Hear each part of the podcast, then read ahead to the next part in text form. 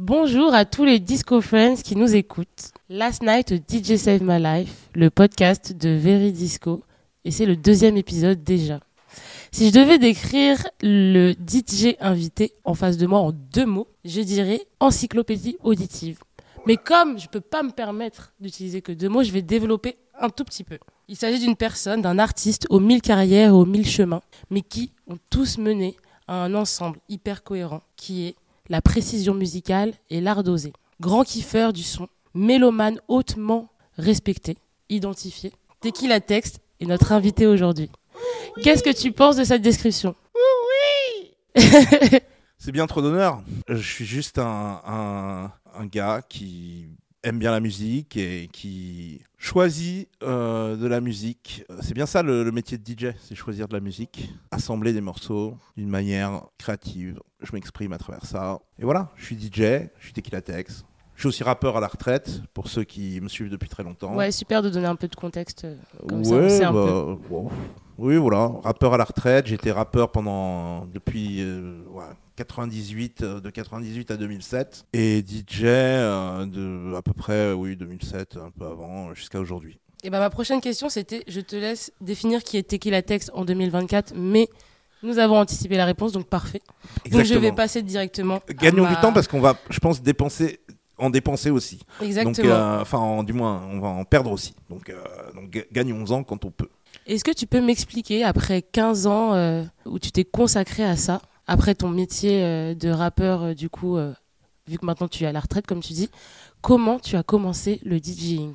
J'ai commencé le DJing en traînant avec des DJ, tout simplement. Donc c'était DJ Orgasmic, le DJ de TTC, il y avait DJ Fab qui était pas loin, qui était un DJ important pour moi, qui nous avait donné un peu notre première euh, chance avec TTC. Nous avait fait euh, rapper sur une de ses mixtapes. Et, euh, Du coup, qui TTC qui est ton ancien groupe euh, Voilà. de rap, du coup, TTC, mon ancien groupe de rap. Et donc, euh, ouais, DJ Fab, euh, qui a toujours une émission sur euh, Génération. Il y avait euh, DJ Fids, qui, euh, à l'époque euh, où je l'ai connu, était sur un label de, de techno euh, allemand, B-Pitch Control, qui a fait un passage chez Headbanger, et qui aujourd'hui euh, continue à faire ses trucs dans son, dans son coin. Enfin, en tout cas, euh, seul. Enfin, en tout cas, il a son propre label. Euh, Il y, avait, voilà, ça, c'est trois DJ qui représentent chacun euh, une manière, une facette de, euh, de ce qui m'a plu dans le DJing je dirais. Et puis il y avait aussi Parawan, il y avait aussi tous les gens qui gravitaient autour de TTC à l'époque. Tous ces gens-là m'ont donné envie de m'y mettre à force de, de faire les voilà d'acheter des disques avec eux, d'aller chez les disquaires. Mais mais j'osais pas en fait, j'osais pas m'y mettre parce que justement je les voyais trimballer des vinyles, je les voyais dépenser beaucoup beaucoup d'argent dans le vinyle, euh, tout ça pour que euh, quand on partait en tournée, euh, au bout d'un moment le disque saute, soit abîmé. le- les- En fait, c'était le ce qui m'intimidait, ce qui m'empêchait de, de devenir DJ, outre le fait que j'avais déjà assez de pain sur la planche en étant rappeur, c'était aussi le, le média, le, la matière première, quoi, le, média vinyle, quoi. Voilà, c'était le vinyle qui me, qui me, Peut-être qui te- t'effrayait, qui te faisait oui, peur, qui m'effrayait, qui me, qui me, qui m'intimidait. Ouais. C'était le, le format vinyle qui m'intimidait et, qui, et je me disais, je vais jamais réussir à m'y mettre. Tu vois, déjà le matériel coûte, euh, coûte euh, extrêmement cher. J'avais une platine vinyle, mais pas deux. Euh, J'avais pas la bonne table de mixage. Je me disais, c'est un investissement, que ce soit dans le matos, dans les disques eux-mêmes et dans le, le savoir. euh, J'avais le savoir musical, mais j'avais j'avais tout acheté en CD. En fait. Et, et donc ça, ça, ça, ça m'intimidait. Donc quand les CDJ sont arrivés et qu'on a pu mixer avec des CD, ça a débloqué quelque chose en moi. Et c'est ça qui a fait que je me suis mis à mixer. Mais c'est vrai que c'est marrant que tu dis ça parce que j'ai l'impression qu'il y a beaucoup de gens qui évoquent ce truc de légitimité à se mettre à fond dans le DJing parce qu'on n'ose pas, parce qu'on voit les autres qui sont très performants, parce qu'il y a certains qui, qui utilisent cette technique plutôt que d'autres, alors que en vrai, être DJ, c'est quand même transmettre une énergie et une sélection musicale avant d'être quelque chose de technique, quoi. Mais aujourd'hui, la technologie fait que n'importe qui peut s'y mettre. Oui, mais pas à l'époque. C'était pas le cas à l'époque. D'accord. Il fallait avoir, euh, fallait avoir mis de l'argent de côté euh, avant d'être DJ à l'époque. Il fallait être prêt à dépenser énormément d'argent chaque semaine euh, pour acheter des disques et on pouvait pas, on pouvait peut-être moins se permettre d'acheter des disques qu'on n'allait pas jouer. Il fallait les rentabiliser. Il y avait cette idée chez euh, plein de DJ que je connaissais de rentabiliser les disques qu'on avait ach- achetés. Je, me rappelle que euh, mes amis DJ disaient euh, voilà, je suis allé chez le, je suis allé chez le disquaire, j'ai acheté un certain nombre de disques. Il faut que je joue pour pouvoir les rentabiliser. Il faut que, sinon, ils, prennent la poussière chez moi.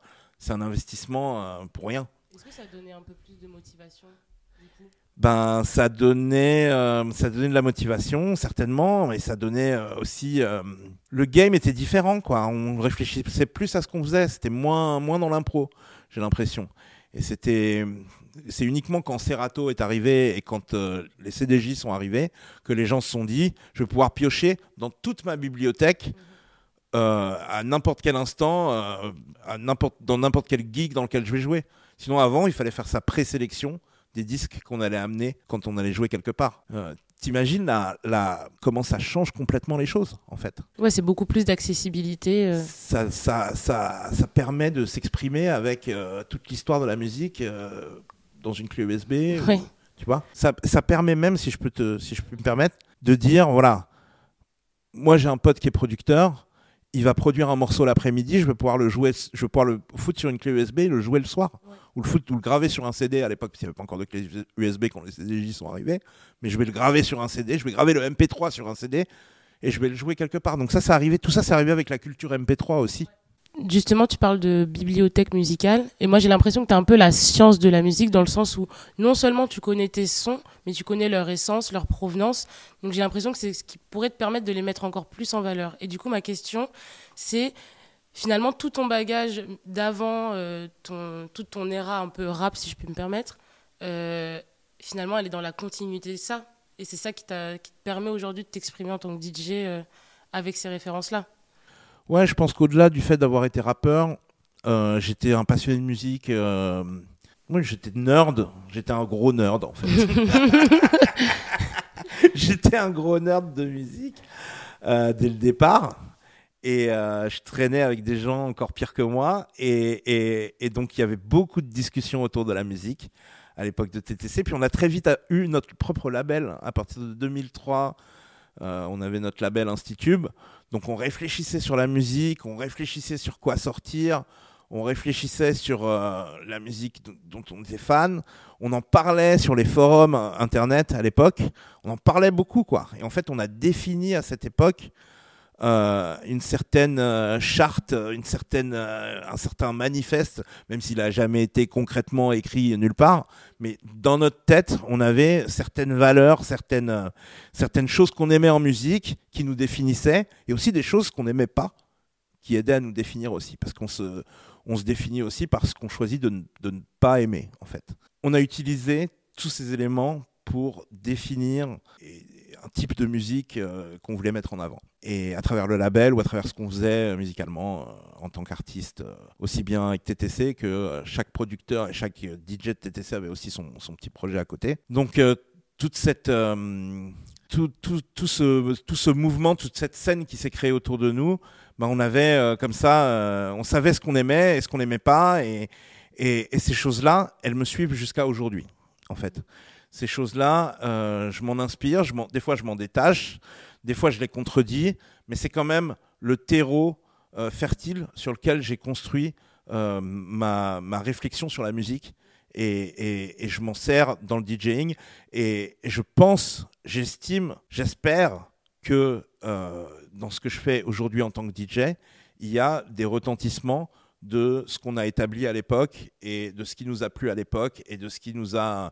motivé à l'époque et de la manière de, de, de, faire qu'on a mis en avant à l'époque. Et justement, euh, ça c'était un truc que je voulais évoquer un peu plus tard, mais c'est une bonne transition. Toi, justement, tu as tout ce bagage musical qui est très varié et donc ça fait que, en tant que DJ identifié aujourd'hui, tu peux t'émanciper euh, d'une scène en particulier et tu peux euh, ne pas être cantonné à un type de musique ou un autre.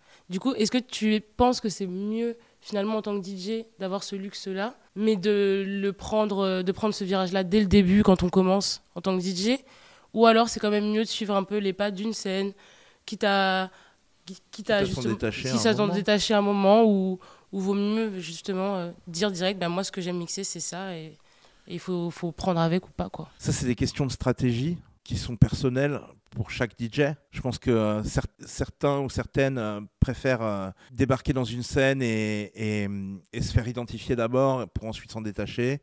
D'autres préfèrent jouer sur le fait de, jouer plein de styles, musica- plein de styles musicaux au sein de leur set. Moi honnêtement, j'ai, en fait, ben, avec TTC, on avait cette ouverture musicale dès le départ puisqu'on était un groupe de rap français signé sur un label de musique électronique.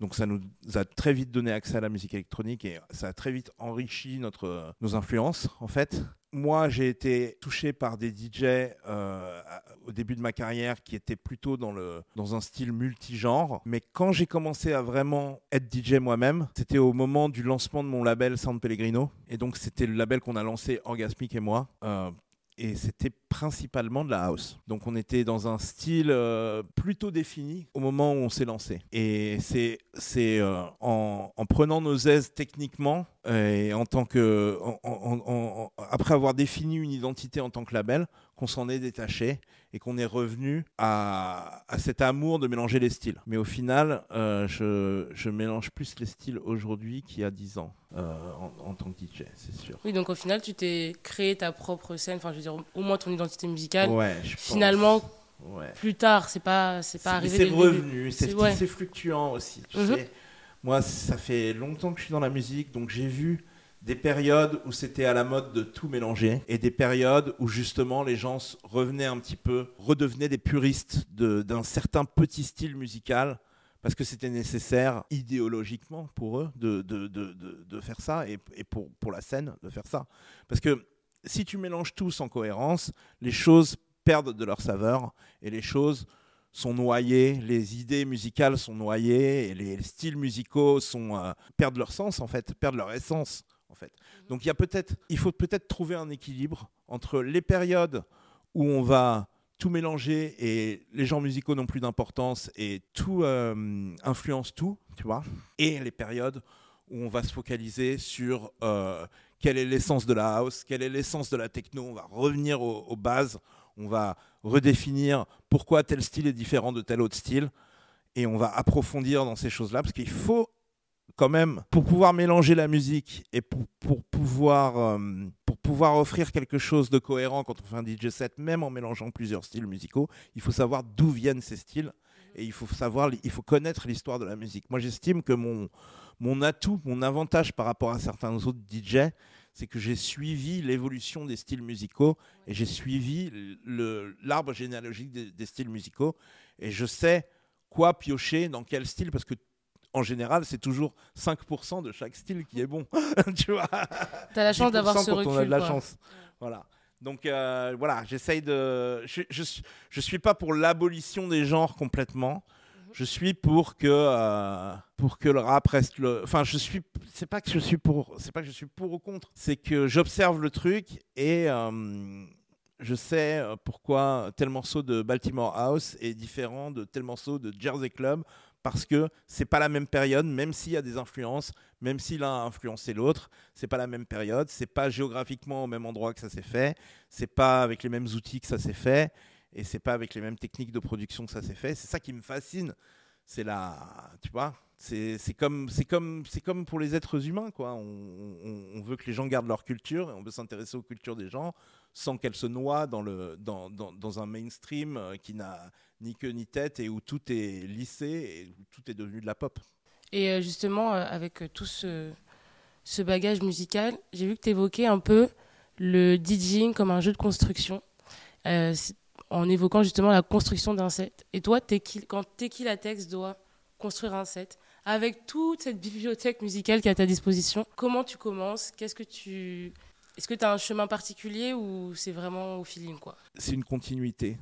Euh, c'est, je vais toujours me baser sur. euh, en fait, depuis plusieurs années, je, vais regarder le, dernier set que j'ai fait et je vais ajouter des nouveautés dessus. Je vais ajouter des, idées qui me sont venues entre temps et je vais euh, peut-être ressortir des vieux morceaux que j'ai écoutés cette semaine, que j'avais oubliés et que j'ai envie de remettre au goût du jour. C'est comme ça que je construis mes sets en général.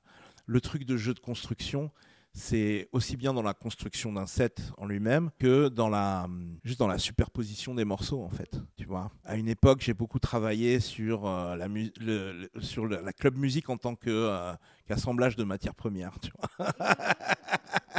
C'est-à-dire que d'un côté, tu as un tool où c'est euh, juste des éléments percussifs. De l'autre côté, tu as un morceau qui est un peu plus mélodique ou qui va peut-être carrément pas avoir de batterie, avoir juste de la mélodie. Et tu les assembles pour que ça fasse un morceau, un troisième morceau en fait. Donc tu vas prendre, tu vas avoir les drums d'un côté, la mélodie de l'autre, et ça va faire un morceau euh, nouveau en fait. C'est presque de la production, sauf que moi j'ai jamais produit, jamais été vraiment producteur, j'ai jamais été beatmaker, mais j'estime que euh, un set c'est comme un long morceau d'une heure et demie ou de deux heures euh, ou de 3 heures, tu vois, que je vais produire. Au lieu d'utiliser des sons de batterie et des sons de et de, de taper des mélodies, ben, je vais aller je vais aller sampler entre guillemets en utilisant des morceaux déjà faits. Et donc je je- je- j'envisage euh, quand je parle de jeu de construction, c'est ça que j'envisage en fait.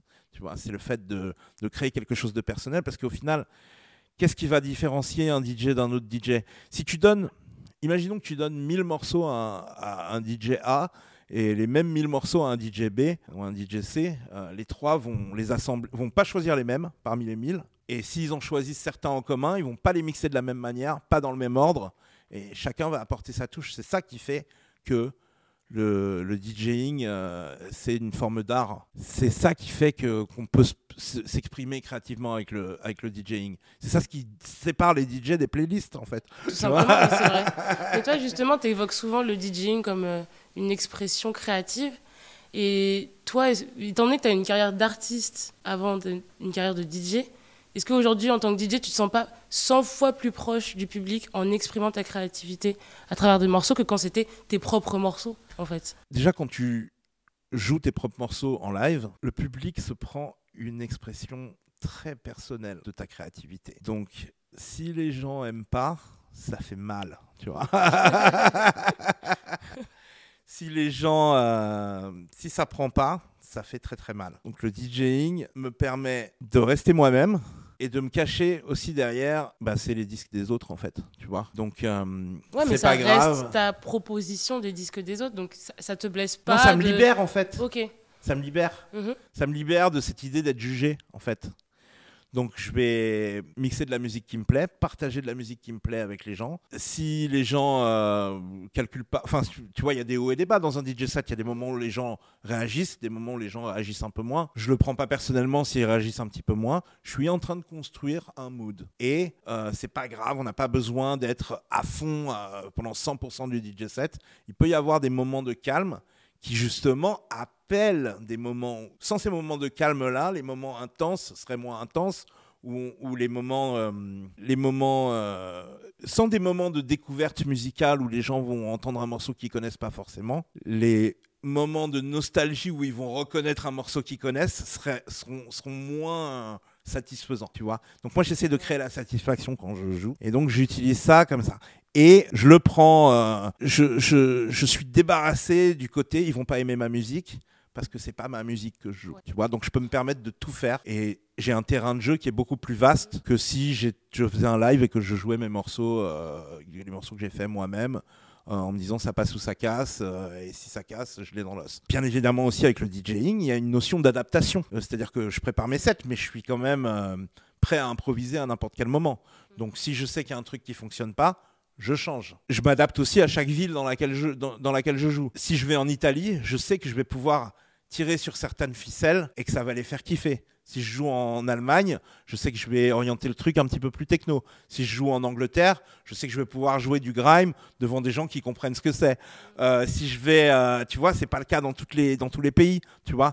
Je, je sais que si je vais, euh, euh, c'est pour ça que je ferai un, un set 100% grime en, en- Angleterre. Je garde toujours une ma lecture du truc et, et, je, et je, vais certainement euh, aussi euh, euh, glisser des, des, des, des choses. Euh, des morceaux qui, qui sont propres à ce que j'aime et qui sont pas forcément euh, euh, voilà je vais essayer d'amener les gens vers moi en fait. Mais justement j'adapte en fonction de même en fonction du club dans lequel je joue. Il y a des clubs qui sont plus techno des clubs qui sont plus qui ont une ouverture d'esprit sur d'autres styles musicaux. Donc voilà en fonction de l'endroit où je joue j'adapte. En fonction des gens que j'ai en face de moi je peux changer mon set euh, en improvisant. C'est toutes ces choses-là. Je, peux puiser dans, toute l'histoire de la musique pour essayer de faire danser les gens en gardant mon expression personnelle et en gardant ma touche dans mon DJ set. Et c'est ça qui fait que j'estime que c'est de l'art. Bah, génial, c'est très clair. pour rebondir sur ça, donc on parle d'expression créative. J'ai constaté que tu as un rapport à la mode qui est très présent, notamment sur tes réseaux sociaux, mais tu en parles aussi beaucoup. Et euh, est-ce que du coup, c'est une forme d'expression que tu arrives à lier à ton DJing? Parce que c'est du visuel et du musical qu'on peut accorder. Est-ce que c'est quelque chose de primordial pour toi? Est-ce qu'en fonction des villes où tu vas, tu adaptes cette expression vestimentaire? En fonction de la météo, tout simplement. En fonction de la météo. non, en fait, ouais, c'est ben, pareil, quoi. C'est-à-dire que l'aspect jeu de construction, tu le retrouves euh, dans, mes, dans mes sets, tu le retrouves euh, dans les outfits que je construis.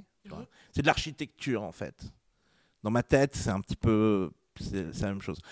Tout comme un chef cuisinier euh, va aller choisir des, ingrédients pour créer un plat, assembler ce plat avec une entrée ou, et le tout avec une bouteille de vin, tu vois, c'est je vois toutes ces choses-là comme comme de la construction. C'est ta façon de réfléchir en fait. C'est ma manière de euh, voilà, c'est ma manière. sujets, quoi. En fait, c'est ma manière d'agencer les choses dans mon cerveau. Et je pense que ben, le producteur, il va pareil assembler des caisses claires, des grosses caisses, des mélodies pour créer un morceau. Le DJ, il va assembler des morceaux pour créer un set. Le programmateur de soirée, il va assembler des, DJ pour créer une soirée. On peut dézoomer comme ça et, et voir les choses. Euh, tu vois, chacun choisit et chacun est en fait euh, le curateur de quelque chose aujourd'hui. Euh, et il y a une expression artistique dans ça qui, moi, me plaît. Et c'est comme ça que je choisis la manière de m'habiller.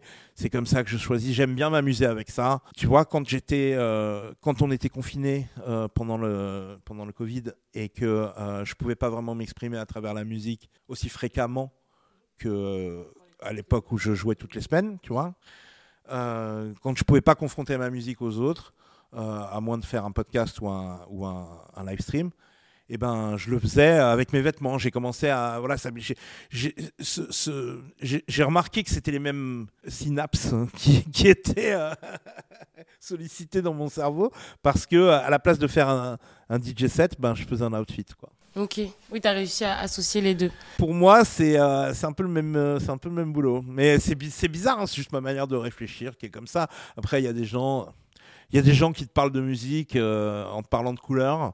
Moi, j'ai pas ce, truc-là. Tu vois plutôt des Lego. Euh, je vois plutôt des, ouais, je vois plutôt des, des Tetris. ouais, des Tetris. ok, mais c'est vrai que Tetris, ça tirait tellement bien comme jeu vidéo maintenant que j'y pense. Et justement, par rapport à ça, pour rebondir, la transition est trop bien, super. Tu as évoqué que tu voyais aussi le DJing du coup de façon globale comme un jeu vidéo dont il faut passer les niveaux. Donc j'aimerais que tu nous dises un peu quel a été ton niveau 1 à toi et quel serait ton, ton, ton, ton boss final euh, du jeu ou là où tu pourrais te dire, te poser dans un canapé et te dire c'est bon, on peut, on peut s'arrêter maintenant.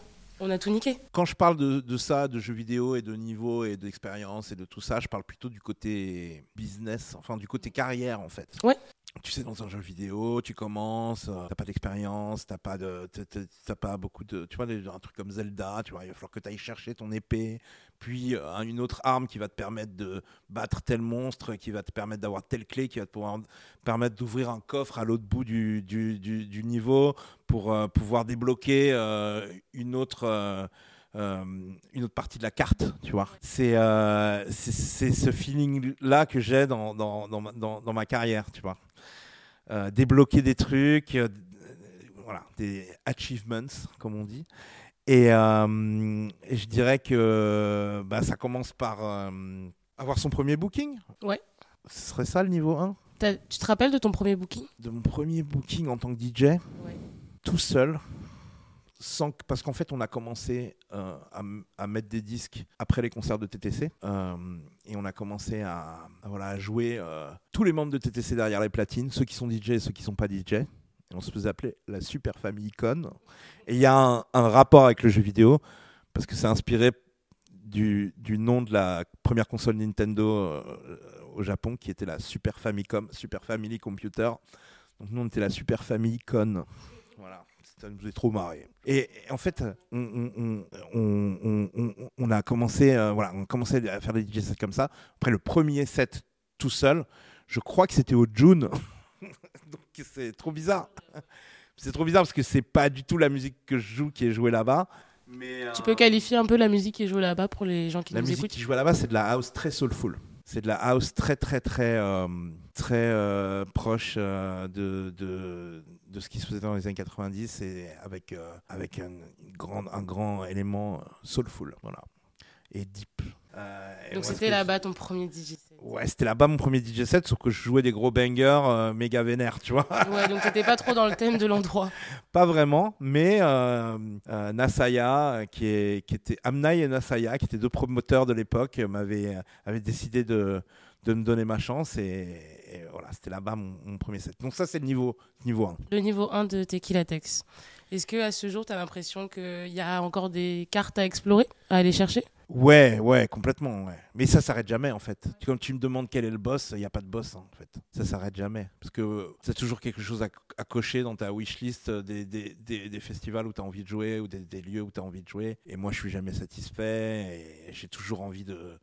Il y a toujours des endroits où je me dis c'est pas possible que j'ai pas encore joué là-bas. Mais c'est ce qui me motive en même temps, c'est ce qui me pousse en fait. Mais je pense après, je pense que on peut on peut établir euh, un certain goal à partir duquel on peut se relaxer et on peut se dire bon là j'ai atteint quelque chose quand même peu importe où je vais jouer où je ne vais pas jouer j'ai atteint quelque chose où je peux être fier de moi il n'y a plus grand chose de plus à faire après ça ne dépend plus de moi ça dépend de l'appréciation des autres que les autres DJ ont de moi c'est cette notion que tu vas faire déplacer les gens quand tu joues quelque part peu importe que ce soit 10 20 enfin en, en l'occurrence, euh, assez de gens pour remplir un club, on va dire. Mais peu importe que ce soit un club de 100 personnes ou un club de 1000 personnes.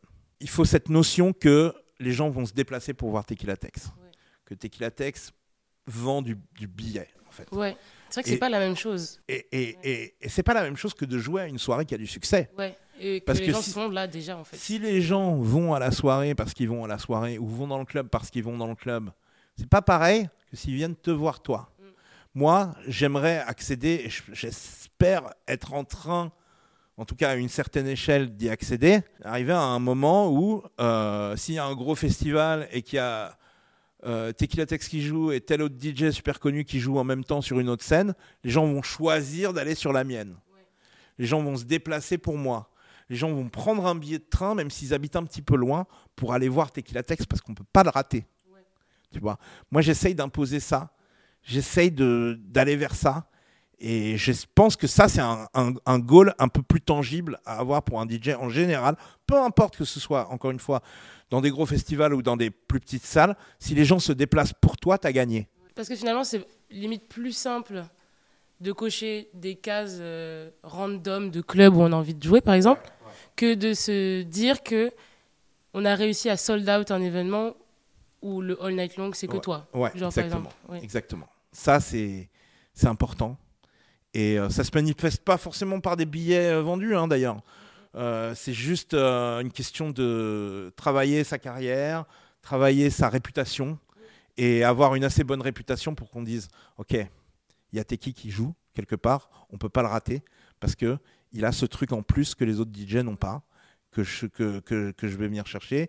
Et, voilà, tout ça, ça se travaille sur des années, des années, des années, des années. Parce qu'il y a des DJ qui peuvent monter d'un coup, mais est-ce qu'ils ont vraiment construit une fanbase? Est-ce qu'ils ont vraiment construit quelque chose de solide? Euh, Est-ce que les gens vont, vraiment venir les voir euh, pour eux ou est-ce qu'ils vont se déplacer parce que c'est la mode en ce moment, parce que la personne joue à la bonne soirée, parce que euh, voilà.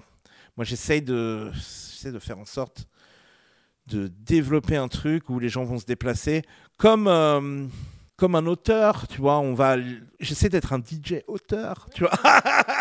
Mais justement, j'ai l'impression que cette phase-là, elle est euh, accessible à, à des gens qui, quand je vois un peu le paysage des DJ qui, entre guillemets, vendent des tickets, j'ai l'impression qu'il y a eu à un moment un son qu'ils ont produit qui a explosé et qui fait qu'ils sont très identifiés et que ça entraîne euh, ça.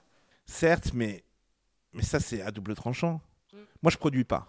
Oui. Donc j'aurai jamais un son qui fait que. Mais j'ai pas envie d'être enfermé dans un seul son. Oui, c'est vrai. J'ai pas envie, j'ai pas envie que, euh, tu vois, déjà que les gens viennent me parler euh, encore aujourd'hui euh, dans certains endroits de ce que j'ai fait il y a 25 ans, tu vois. J'ai pas envie que, imagine, je, je produis, imagine, j'ai fait un banger en 2005 euh, qui s'appelle Technozoïde, tu vois. j'ai pas envie qu'en qu'en 2025 on soit encore en train de me dire, je suis déçu, t'as pas joué Technozoïde dans ton set, tu vois? En fait, tu t'achètes une liberté, finalement. Ouais, moi, je, moi, je, j'opère sur d'autres, euh, j'opère dans d'autres euh, manières d'appréhender le DJing. Les gens viennent me voir parce qu'ils ont envie d'être surpris. Les gens viennent me voir parce qu'ils ont envie d'en- d'entendre tel style musicaux que d'autres DJ vont pas jouer. Euh, mais aussi d'être euh, ouais d'être surpris parce que j'ai construit cette euh, je me suis construit cette réputation de king of blend. D'ailleurs en ce moment j'essaye pas de m'en séparer mais de prouver que je suis aussi capable de faire autre chose et de prouver que je suis aussi capable de faire des sets un peu plus qui s'appuient sur autre chose que les ficelles de la nostalgie et qui s'appuient sur des, des, des choses un peu plus du domaine de, de, de ce qu'on ressent quand on, quand on écoute de la musique, peu importe qu'on la connaisse ou pas. Tu vois mais euh, effectivement, euh, je me rappelle plus de ta question, mais, mais voilà. Euh, la question, c'était. euh, Enfin, c'est pas une question, c'était plus une remarque sur le fait que euh, les gros DJ qui vendent des tickets euh, sont oui, souvent oui. producteurs aussi. Donc, euh, si c'est peut-être euh, un, un ingrédient qui permet d'accéder à cette recette, mais visiblement, c'est pas. C'est possible, oui, si, si, c'est possible. Bien entendu que c'est un ingrédient.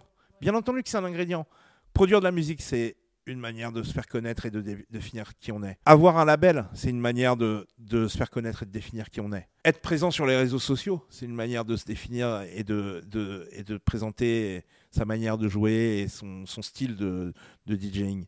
Toutes ces choses-là, c'est différents chemins pour arriver au, au- au même but. Donc, en fait, il n'y a pas vraiment de boss final, mais euh, c'est accéder plus à cette. euh, le boss final, c'est juste arriver à se construire un, un personnage, arriver à se construire une, euh, arriver à, à élever son nom pour que les gens se déplacent pour te voir. Comme un chef cuisinier va avoir euh, son resto et les gens vont dire, on doit aller goûter la, la cuisine de ce mec-là ou de cette meuf-là en allant dans son resto. Dans le cinéma, c'est pareil, tu vois, il y a y a, les blockbusters où les, où les réalisateurs sont pas spécialement mis en avant, où c'est plutôt les acteurs qui sont mis en avant. Et les gens qui, consomment uniquement des blockbusters vont plutôt voir des acteurs que des réalisateurs. Et il y a le circuit des films d'auteur où les gens se déplacent pour aller voir le film d'un auteur, pour aller voir la vision d'un réalisateur, pour aller voir la vision d'un scénariste. Ça, c'est une analogie très bien réussie. Voilà. Donc moi j'essaye d'être un, de faire du, du DJing euh, d'auteur. C'est hyper prétentieux et horrible quand je le dis là, mais alors que je suis premier à aller voir tous les Marvel, tu vois. Euh, mais en vrai, ouais, j'essaye de me séparer parce que je suis conscient que mes goûts ne sont pas très mainstream et ne, ne tirent pas vers le commercial. Je suis cons- conscient de me compliquer les choses en jouant plein de styles musicaux différents qui sont pas forcément les plus populaires du moment, alors que j'aurais pu choisir de jouer uniquement de la techno hyper vénère et de cartonner en ce moment. Maintenant, je le fais pas parce que euh, c'est pas moi, tu vois. Donc je, je et puis parce que je saurais pas. De toute manière, j'y arriverais pas. Inconsciemment, je choisirais pas les bons morceaux. Je serais mes goûts sont tellement éloignés de, de- de- des goûts de la majorité que j'y arriverai pas. Donc j'essaye plutôt d'en être conscient et de me construire en tant qu'auteur. Mais c'est vrai qu'on avait déjà euh, évoqué ça euh, dans le podcast précédent, mais en fait, en tant que DJ, tu es obligé de jouer la carte de la sincérité et de l'authenticité par rapport aux musiques que tu proposes, en fait. Tu peux pas euh, euh, te dire, bon, bah, cette scène, elle est super tendance en ce moment, bah, je vais jouer que ça, alors qu'en fait, en tant qu'auditeur, c'est pas du tout ton kiff, quoi. Moi, je peux pas. J'ai bien peur qu'il y ait des gens qui y arrivent. tu vois Pour qui ça marche Peut-être que tu les vois changer de style du jour au lendemain de manière tellement euh, calculée. Tu sens qu'il y a des gens, il y a beaucoup de calculs, où ils se disent Ah, c'est ça qui marche en ce moment, bah, je vais faire ça. Et je vais changer de nom, et je vais me mettre à fond dans tel style, et je vais cocher toutes les cases, et je vais ouais, copiner avec les bonnes personnes pour avancer dans cette scène-là. Ça, je l'ai vu plein de fois à travers. euh, En général, ça dure pas, mais des fois, ça, ça, ça marche. hein. Il y a des gens qui sont des vrais caméléons, hein, qui jouaient un style de musique, deux ans après, ils ont changé de nom, changé de look. Ils jouent une musique complètement différente et ils chient sur les trucs qu'ils jouaient il y a deux ans. Oui. Et non, non, non, maintenant c'est la techno sérieuse de, de Berlin. Non, non, non, non. Mais attends, euh, tu jouais euh, du Crookers et, euh, et du ballet funk il y a deux ans. Ouais, on fait un sacré gap quand même. Mais il y en a plein ouais, qui, ont, qui, ont, qui, qui ont, qui, choisissent ce chemin-là, hein, mais bien sûr. Et qui se.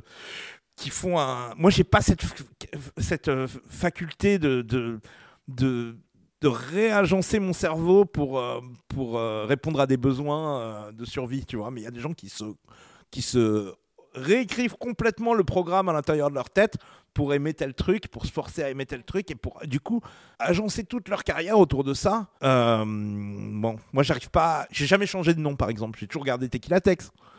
C'est le nom que j'avais quand je rappais.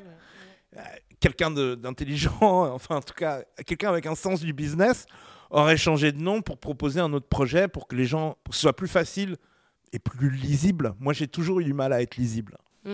Mais tu trouves pas justement que aujourd'hui, en tout cas, je sais pas comment c'était euh, il y a quelques années, et ben le fait que tu jamais changé de nom et qu'on sache qu'il y a tellement à dire sur ta carrière, ça te porte vers quelque chose où on- ça forge le respect de se dire putain ce mec il a fait ça, il a fait ça, il a fait ça, et aujourd'hui on est là devant, Je suis d'accord avec toi. tous les deux, Je suis d'accord avec toi. Je suis fier de qui je suis et je suis fier de ce que j'ai des différentes des différentes facettes de ma carrière et avec la maturité, après en avoir souffert pendant un certain nombre d'années en devant me justifier à chaque fois que j'allais jouer quelque part, attention, ça va pas être euh, un concert de rap, ça va être un DJ set de musique électronique. Mm. Il y aura peut-être du rap dedans mais pas pas 100% du truc, tu vois après, euh, après des années, des années à avoir fait ça, j'ai poussé, j'ai poussé, je suis resté, resté, resté sur la scène. Et au final, aujourd'hui, ça devient, ça redevient un atout, en fait. C'était un truc qui m'a fermé des portes pendant une longue période. Et je pense qu'aujourd'hui, ça commence à m'en ouvrir.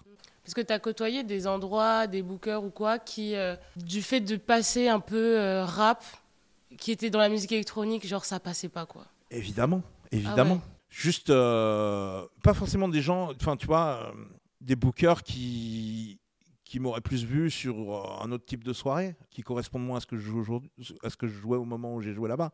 Mais enfin, en gros, tout ça, en réalité, tout ça, ça a à voir avec les cycles dont on parlait au début de l'interview. C'est-à-dire que on revient dans un cycle où les gens mélangent toutes les musiques aujourd'hui et où c'est bien vu d'avoir une vision plus globale de la musique euh, qui traverse les genres et qui fait des ponts entre les genres. Mais il y a des périodes dans la musique où c'est comme ça, et il y a des périodes où justement il faut brûler les ponts pour, revenir à l'authenticité des styles musicaux. Et euh, je pense que hum, quand j'ai commencé, on était dans l'ouverture d'esprit, euh, Diplo, Electronics, Too Many DJs, euh, début des années 2000, euh, le, euh, voilà, DJ Mehdi, DJ AM, euh, euh, open format, tout, le monde mélange, tout le monde fait des bootlegs, euh, euh, un acapella de Missy Elliott sur un, morceau de Clash, et c'est super.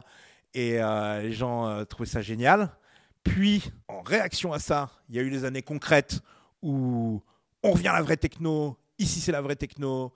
Ici, c'est, on revient à la techno de Détroit. C'est passé par euh, la- l'appréciation de la musique électronique est passée par Berlin, mais on est ensuite revenu à vraiment aux bases de Détroit et tout. Et ça, c'était nécessaire en fait pour que les gens sachent ce qu'ils étaient en train de mélanger.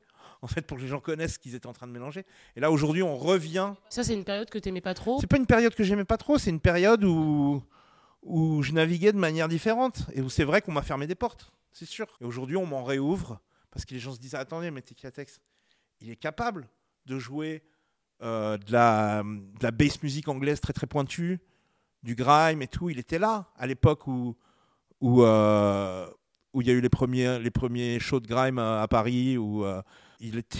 J'ai même fait un morceau avec Skepta. Mais qu'est-ce qu'il n'a pas fait? Et, et- et tu vois, genre, ouais, il était là au début de ces trucs-là. Il a suivi aussi euh, telle autre scène. Il a suivi aussi. euh, il est capable de jouer de la techno euh, de manière assez sérieuse. Mais il a aussi ce passé de rappeur, etc. Et ça, ça ne fait qu'enrichir ces trucs. Aujourd'hui, on revient à une vision où et peut-être justement que on s'est débarrassé du côté gimmick de on mélange tout pour aujourd'hui la nouvelle génération qui mélange, mélange les choses de manière un peu plus intelligente et un peu plus cohérente, en regardant un petit peu plus l'histoire de la musique, en, recontextualisant les choses un peu plus. Et euh, je pense que euh, aujourd'hui, on mélange mieux les styles. En tout cas, moi, je sens que je mélange mieux les styles qu'à une certaine époque, parce que peut-être qu'à une certaine époque, je le faisais de manière plus superficielle. J'écoutais un truc euh, d'un style musical, j'avais pas forcément creusé l'histoire de ce style musical, juste je le prenais et je l'intégrais à mon set en le mélangeant à plein d'autres trucs. Aujourd'hui, avant de mélanger les choses, je veux savoir qui les a faites, je veux savoir pourquoi elles sonnent comme ça, et je veux savoir dans quoi ça s'inscrit musicalement dans le grand arbre généalogique de la musique, pour, euh, pour pouvoir mieux le faire en fait, pour pouvoir affiner la sélection et pour pouvoir euh, faire des mélanges qui sont plus cohérents. Par exemple, en ce moment, euh, il y a un style de musique que j'adore qui est la Raptor House. C'est euh, le style euh, qui est très mis en avant et d'ailleurs probablement inventé par DJ Baba, qui est DJ Baba The Raptor, DJ vénézuélien qui est là depuis la décennie précédente et qui voilà, qui crée une, musique très précise qui prend des inspirations euh, dans la hard house de Chicago, mais aussi dans la musique, euh, dans la musique vénézuélienne, et qui voilà, qui propose quelque chose euh, d'unique. Et, et, et, en ce moment, j'écoute beaucoup de trucs comme ça, parce que je fais le lien justement avec cette hard, house de Chicago. Et la hard house de Chicago, c'est un truc genre, il n'y a pas beaucoup de labels, il y a deux labels principaux, dont un qui est vraiment omniprésent, qui s'appelle Underground Construction, dont je suis méga fan. Et j'ai toujours regretté que ce truc-là qui a eu lieu euh, dans la fin des années 90, tu vois, vers 97-98, n'ait pas eu d'héritier, en fait. Et j'ai toujours regretté ça. Et quand j'ai découvert la, juste à côté la, musique de, DJ Babatre qui s'en inspire et qui en fait une version euh, euh, euh, ans après, voire 20 ans après, parce que ça commence à cartonner pour lui aujourd'hui, euh, et ben, tu vois, je fais le lien entre les deux, je vais mixer les deux ensemble, et pour moi, ça, ça a quelque chose de satisfaisant, il y a quelque chose de satisfaisant. Et quand deux scènes se mélangent, parce que historiquement, c'était, puisque historiquement, c'était la communauté latino-américaine qui était cliente de cette musique, de cette hard house de Chicago à l'époque, c'est finalement logique que ce soit arrivé entre les oreilles des Vénézuéliens et que ce soit devenu l'une des influences de la Raptor House, en fait. Et quand je et, moi je vois le lien entre les deux, sauf que un jeune DJ aujourd'hui qui va découvrir le reggaeton et qui par la suite va découvrir la Raptor House connaît pas forcément la hard house de Chicago et va mélanger la Raptor House avec d'autres styles qui, sont cohérents euh, pour lui ou pour elle mais qui sont. Euh, moi, je vais, le faire avec une autre vision. Je vais le faire avec. Euh, je vais aller chercher ce, style de, house de Chicago pour le mélanger avec, et ça va donner un truc euh, personnel. Et j'ai l'impression de, voir un pont que d'autres DJ vont pas forcément voir. Et au final, l'autre jour, on m'a filmé en train de jouer un morceau de DJ Babatre. on a commencé à, je l'ai tagué et on a commencé à discuter en DM. Et j'ai commencé à lui dire, mais c'est incroyable l'influence de la hard house sur ta musique. Et il était genre, ah, merci de l'avoir vu. C'est pas tout le monde qui le voit, tu vois. Et j'ai trouvé ça euh, fabuleux, euh, qui me dit, enfin, tu vois, que ma théorie soit validée par la personne qui a produit le truc, tu vois. Et je me dis, eh ben ça, c'est des ponts que moi je peux faire et qu'un autre DJ qui s'intéresse pas aux mêmes musiques que moi va pas pouvoir faire. Et donc là, je tire mon épingle du jeu. Et donc là, je tire quelque chose d'artistique de ce que je fais. Mais euh, du coup, tu parles de mélange des genres et qu'on revient un peu à cette période-là aujourd'hui où on confronte hip-hop, musique. Et... En fait, on va pas euh, débattre là-dessus. Évidemment que les styles se mélangent et que ça marche très bien. Mais moi, mon propos, c'est quand est-ce qu'on confronte les publics? J'ai l'impression que les publics de ces différents euh, styles ont du mal à cohabiter, à fêter ensemble et surtout à se regarder sans préjugés. Donc toi qui as vécu tout ça, qu'est-ce que tu en penses Je suis pas d'accord. J'ai ah l'impression que, en tout cas, j'ai l'impression que j'ai l'impression justement que le public d'aujourd'hui euh, mélange les styles plus volontiers qu'à une certaine époque. Euh, en tout cas, peut-être moins en club, effectivement. C'est ça, en fait, c'est surtout ce point-là, le fait de se rencontrer. Ben, je sais pas. Il faut que, faut que ça rentre dans les habitudes des DJ de mélanger les styles un petit peu plus souvent. Peut-être que ça passe par. Euh, à une époque, à une époque, ça serait passé par une émission de radio. Mais les jeunes n'écoutent plus la radio, tu vois. Mais à une époque, ce serait passé par, par, par, la radio, tu vois. En fait, les gens racontent souvent cette histoire de Jeff Mills à Détroit, le parrain de la techno, le, la personne qui a amené la techno dans les oreilles de, l'Amérique, quoi. Enfin, tu vois, en tout cas, de, qui, a, qui a fait naître le mouvement et qui a fait exploser ce mouvement. Et ben, dans son émission de radio, il jouait de la techno, mais il jouait aussi de la funk, il jouait aussi du rap, il jouait aussi euh, de la house, il jouait aussi de la disco, il jouait plein, plein de styles musicaux. À l'époque, il se faisait appeler The Wizard.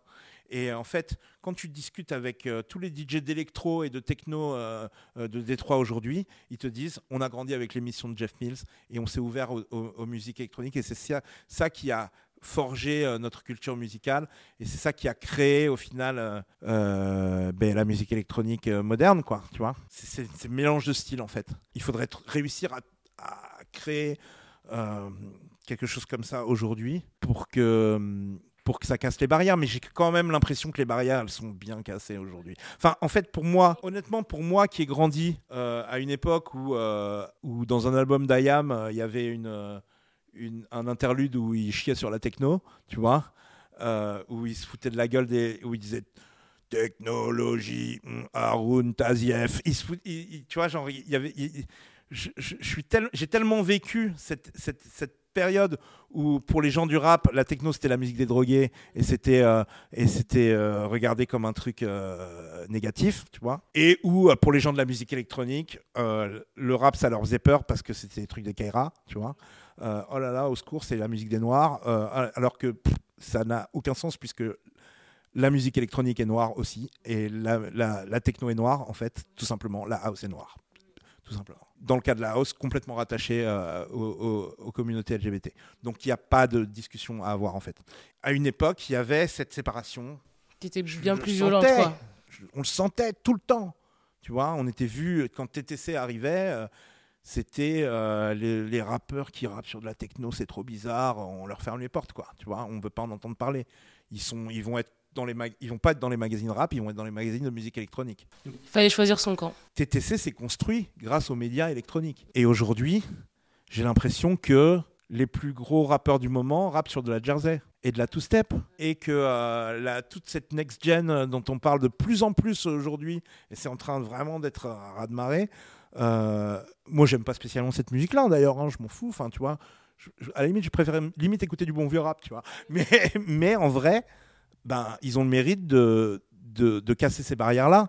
Et j'ai l'impression que aujourd'hui, euh, une personne qui écoute La Fève ou une personne qui écoute Laylo, elle va en rave euh, le week-end, tu vois. Elle va écouter, euh, elle va écouter de la techno ou de, la, jersey ou je ne sais quoi, tu vois. Le public. le public des soirées auxquelles je vais, bah, ils, écoutent, ils écoutent du Joule. À une époque, ils écoutaient du Joule en secret. Aujourd'hui, ils écoutent du Joule ouvertement, tu vois.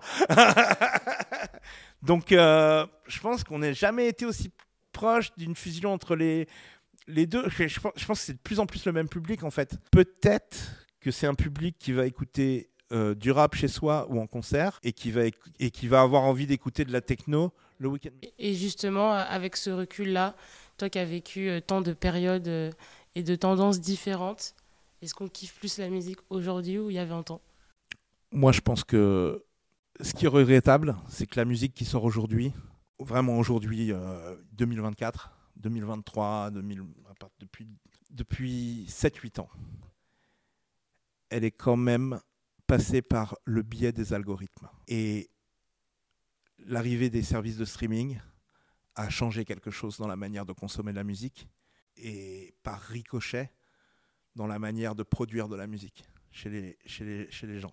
Donc je retrouve moins de trucs qui me plaisent, parce que je suis en train de vieillir aussi, mais je retrouve moins de, trucs qui me, plaisent dans l'actualité musicale aujourd'hui.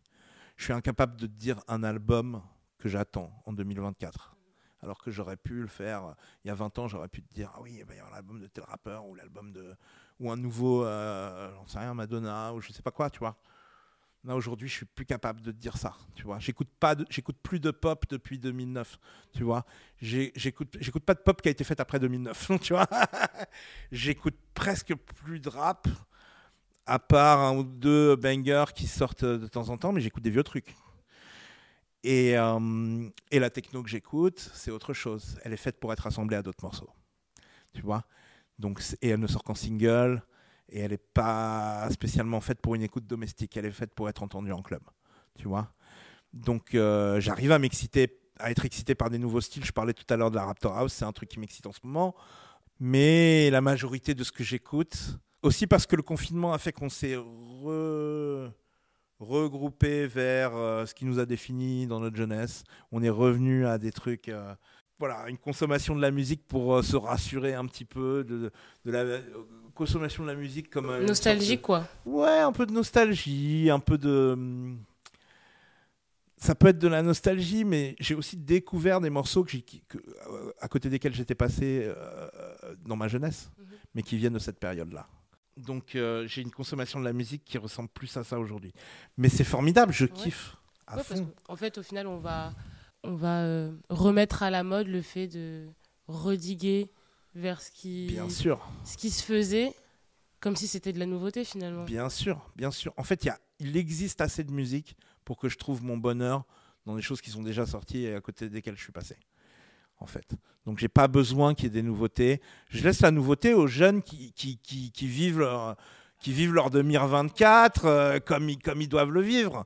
Tu vois, c'est normal que la musique des, des rappeurs next-gen, elle, elle parle aux kids parce que, euh, bah voilà, ils ont grandi. euh, C'est le nouveau rock un peu.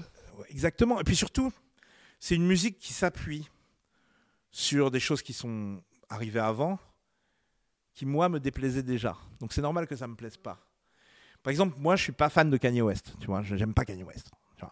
Euh, depuis le début, depuis euh, l'époque où il faisait des morceaux avec Dilated People euh, et il avait son petit sac à dos et, il faisait des beats pour Jay Z, tu vois. Déjà il m'énervait et déjà je l'aimais pas, tu vois. Et donc en fait, c'est normal que il y a eu Kanye West, il y a eu Kid Cudi, il y a eu, il y a eu tous ces marqueurs culturels. Et par la suite, j'en sais rien, Young Lean, etc. Et Play- pour en arriver à Playboy Carty, et pour en arriver au rappeur next gen euh, aujourd'hui, tu vois. Bah, C'est que des trucs que j'ai pas écoutés en fait, tu Ouais. vois. Donc euh, c'est normal que la musique d'aujourd'hui. après quoi. Ouais, c'est la- c'est normal que la musique d'aujourd'hui, je m'y retrouve pas parce que parce qu'elle s'appuie sur des choses qui dont je ne nie pas l'importance culturelle, mais qui ne sont pas des choses qui m'ont touché. Donc c'est normal que c'est que, que, que, que les goûts musicaux des kids aujourd'hui, parce que par effet de ricochet et par effet papillon, ça c'est encore à chaque à chaque euh, jalon musical, à chaque euh, à chaque étape euh, de l'histoire de la musique, ça s'est un peu plus séparé de ce que j'aimais. Et donc c'est normal qu'aujourd'hui j'aime pas la même chose qu'un que, que, ce qu'écoute un, un jeune de 18-20 ans, tu vois. Et Mais c'est ok. c'est ok, tu vois. Moi, je me suis appuyé sur d'autres choses. J'ai pris un autre chemin. J'ai pris une autre branche de cet arbre euh, euh, généalogique musical. Et c'est pas grave, les deux peuvent cohabiter. Et il y aura certainement des choses en commun, d'ailleurs. Euh, parce qu'on va revenir, euh, euh, alors que j'aime pas spécialement Lil Uzi Vert, ben, Lil Uzi Vert va populariser la Jersey Club, qui est aussi une musique qui me plaît pas plus que ça, mais qui vient quand même de la Baltimore Club, qui est une des musiques qui m'a construit et qui est une des musiques que j'aime le plus au monde, tu vois. Et, euh, donc on va réussir à trouver des points communs quand même et euh, réussir à trouver des, terrains d'entente.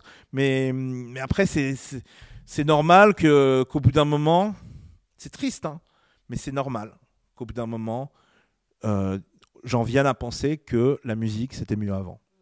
Tu vois, c'est juste mes goûts à moi. Et, et c'est logique que moi, à 45 ans, je dise ça. Et c'est logique qu'un- qu'une personne qui a 20 ans dise le contraire. Et c'est très bien. Voilà. Et dernière question, déjà. Qu'est-ce qu'on peut souhaiter à l'avenir de la musique et du DJing pour que Tequila Tex continue à kiffer? Ce qu'il faut, c'est que les gens comprennent l'importance des DJ. Comprennent l'importance d'une soirée où quelqu'un d'humain va choisir de la musique pour euh, les faire réagir. Que qu'on ne soit pas remplacé par euh, une euh, intelligence artificielle, parce qu'une intelligence artificielle ne donnera jamais de la personnalité à, ce qu'elle joue. Et donc, et donc je pense que, tu vois, ça me fait un peu de la peine quand, quand certains DJ disent le format mixtape il est fini, aujourd'hui on fait des playlists Spotify, tu vois, ou des playlists. euh, Bon, j'ai peut-être pas le droit de dire une marque. euh, Si t'as le droit, ouais. complètement. Il faut que je les cite toutes Spotify. Deezer ou Apple d'ailleurs. Hein. exactement. Ou Tidal, Mais tu vois, euh, euh, voilà, je, je pense que Je pense qu'aujourd'hui. euh, Le DJing doit prendre plus de place. euh. le... Non, c'est pas ça. Le DJing doit garder sa. pl- Enfin, les gens do- doivent euh, comprendre, comprendre ce que c'est et, et- et comprendre et s'intéresser à, aux, personna- aux différentes personnalités des DJ et s'intéresser à d'où viennent euh, les DJ, de quel. euh, quels styles musicaux ils ont joué par le passé, quel, euh, quel, euh, quel est, voilà, où- comment ils en sont arrivés là. Euh, voilà, je, veux, que les gens continuent à, à s'intéresser aux humains derrière la musique. Voilà, ça c'est important. Parce que euh, euh, ben, euh, il y a une certaine euh, anonymité des fois. Certains clubbers vont aller euh, dans telle soirée, ils connaissent le nom de la soirée, mais ils connaissent pas forcément les noms des DJ qui jouent. Ils disent on va à la, on va à la possession, ou on va à la hors sol, ou on va à tel truc, mais on sait pas qui joue, pourquoi, pourquoi il joue quoi. On va juste écouter de la grosse techno qui tabasse, on va, on va à la possession. On va juste écouter de la minimale, je sais pas qui joue, euh, un gars de Bulgarie ou de, de Hongrie, ou j'en sais rien, mais euh, tu vois. Non, il faut savoir qui joue, qui fait quoi, qui euh, s'intéresser au DJ. Quand on, a aimé un DJ qu'on a vu jouer quelque part, qu'on a découvert quelque part, euh, allez taper son nom dans SoundCloud, allez taper son nom sur, euh, YouTube, regardez, écoutez ses émissions de radio, écoutez, tous les DJ ont des, émissions de radio aujourd'hui. Je comprends pas pourquoi des radios indés comme, comme Rins sont pas euh, ont pas remplacé euh, le- les, radios traditionnelles. Je comprends pas pourquoi. euh, je comprends pas pourquoi ces, trucs-là sont, sont, pas en train d'intéresser les gamins. Parce que moi, à l'époque où j'étais petit, eh ben, j'écoutais les émissions de radio. J'écoutais, quand je, décou- je découvrais des rappeurs qui faisaient des freestyles j'allais écouter les autres freestyles qu'ils avaient fait. Sur, tu vois, on a la chance de, vivre une ère d'internet où tout est accessible. Il faut remonter un petit peu le fil, quoi, pour, pour savoir qui, pour, pour- s'intéresser à, à l'aspect euh, super-héros du truc, quoi. Tu vois, pour la- l'aspect trading cards du truc, quoi. Tu vois Comprendre l'origine de, de qui joue quoi et, et pourquoi tel style musical est apparu dans telle ville des États-Unis et peut-être même le contexte euh, socioculturel qui a fait que telle musique euh, est apparue. Tu vois, ça, ça, ça ne fera qu'enrichir l'expérience. Il faut moins d'écoute passive. Exactement. Parce que les gens commencent aujourd'hui à dire j'écoute pas de musique. Et ça, c'est grave. J'en connais, j'ai des amis triste, qui sont dans ça. ouais. Ils disent moi j'écoute pas de musique. J'écoute euh, j'écoute des podcasts ou j'écoute euh, no offense no offense aux gens qui ont choisi cette vie là. Mais moi je trouve ça pour que en tout cas moi pour que le DJing perdure pour que mon- si la question c'est pour que mon activité perdure, il faut qu'il y ait des gens qui s'intéressent. Et ben en tout cas, c'est la mission de ce podcast et de Veridisco, donc on essaiera de s'en assurer. Une mission très noble. Merci Veridisco. Et ben merci Tequila Tex.